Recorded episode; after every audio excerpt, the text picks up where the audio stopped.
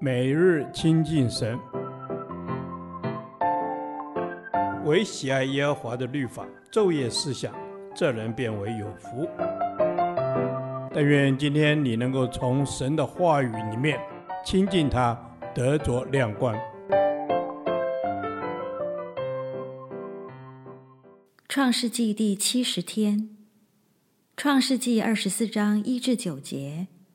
不可带我的儿子回那里去。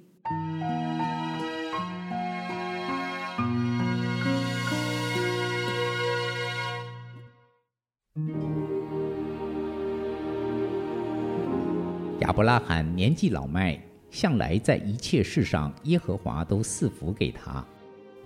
亚伯拉罕对管理他全业最老的仆人说：“请你把手放在我大腿底下。”我要叫你指着耶和华天地的主起誓，不要为我儿子娶这迦南地中的女子为妻。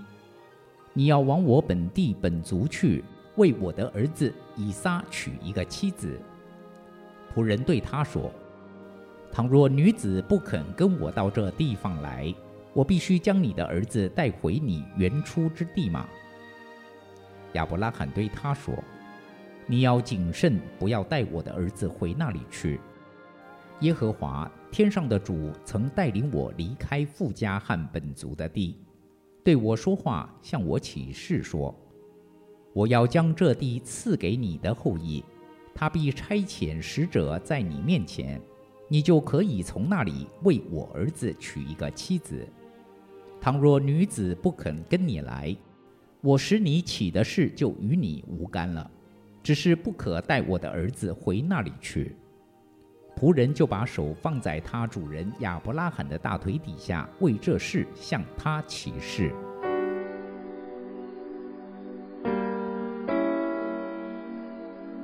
神呼召亚伯拉罕离开他的家乡，并且应许把迦南地赐给他的后裔。虽然他并未亲眼看见。但他深信神必按他所说的成就。他从自己以往失败的经验中学到，婚姻是一件很重要的事，不可轻率，必须审慎行事。因此，当他年老面对儿子的终身大事时，亚伯拉罕坚决要求以撒未来的妻子绝不可是一个迦南女子。因为迦南人的祖先迦南被诅咒，永远做他弟兄的奴仆，而娶迦南女子的行为将会导致以撒和后代在信仰和道德上的崩溃。同时，以撒也不可为了妻子而离开迦南，搬回米索波大米，因为神已经呼召他离开了。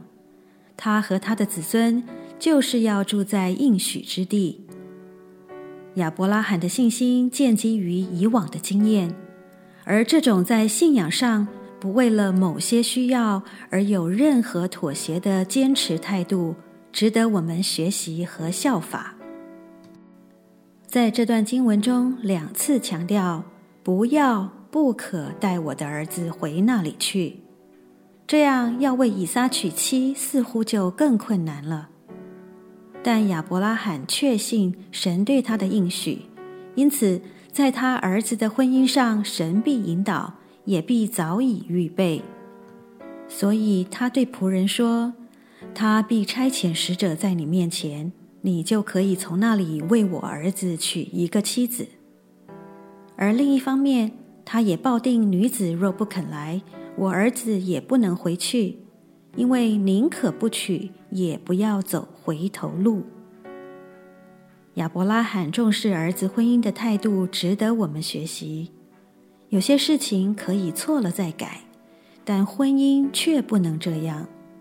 所以择偶时要留意对方的信仰状况，他与神的关系，以及他的品格，他与人的关系，这些才是可长存的。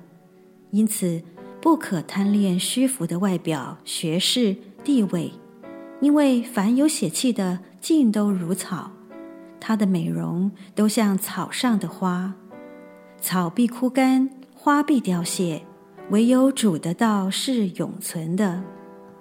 我们不但对自己的婚姻要小心谨慎，对子女的婚姻也要关心，必须为他们的婚事代求。神啊，我将我婚姻的主权交还给你，我只单单在你儿女中寻找你所为我预备的那一位。求你帮助我在等待的时刻做好预备。直到你的应许成就在我身上。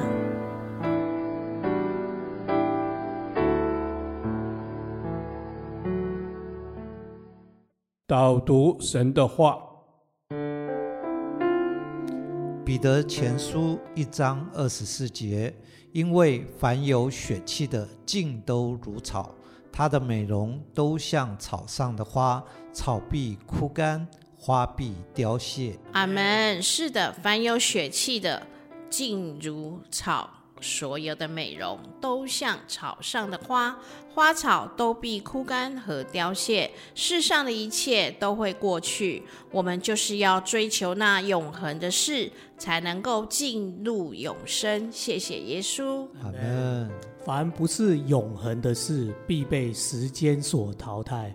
恩主，你即是永恒，你自有永有，坐在诸天的宝座上，护理你所创造的万有，包括我们这渺小的人。唯有我们的生命进入你的永恒中，我们与光相遇，满了恩典的温暖和真理的保护。阿门。是的，主啊，你是那光，当我与光相遇，就满了恩典和温暖。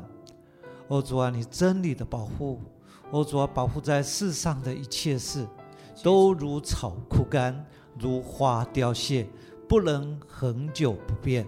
唯真理不变，使人得生命的福音也不变。这福音就是耶稣，就是神的大能。阿门。天地会废去，唯有神，你的道是永恒的。神啊，你的国是永恒的。我们就是要放下那追从世俗的欲望，我们要更多、更多的渴慕神你的话语，我们要更加的追求你的道，我们就是要追求那一份永恒的爱。谢谢耶稣。嗯奥古斯丁说：“上帝的花朵是按着上帝的季节开放。恩主，你是农夫，我们是你花园中那你亲手栽种、浇灌、修剪、采收的花朵。感谢主，我们的生命过程中有你一直同工同行，直到我们生命中结满果子，见你的荣面。阿门。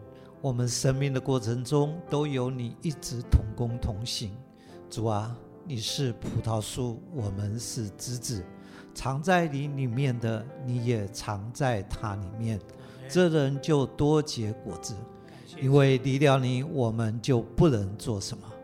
主啊，我们渴望与你相系，与你对齐，与你合一，直到永永远远。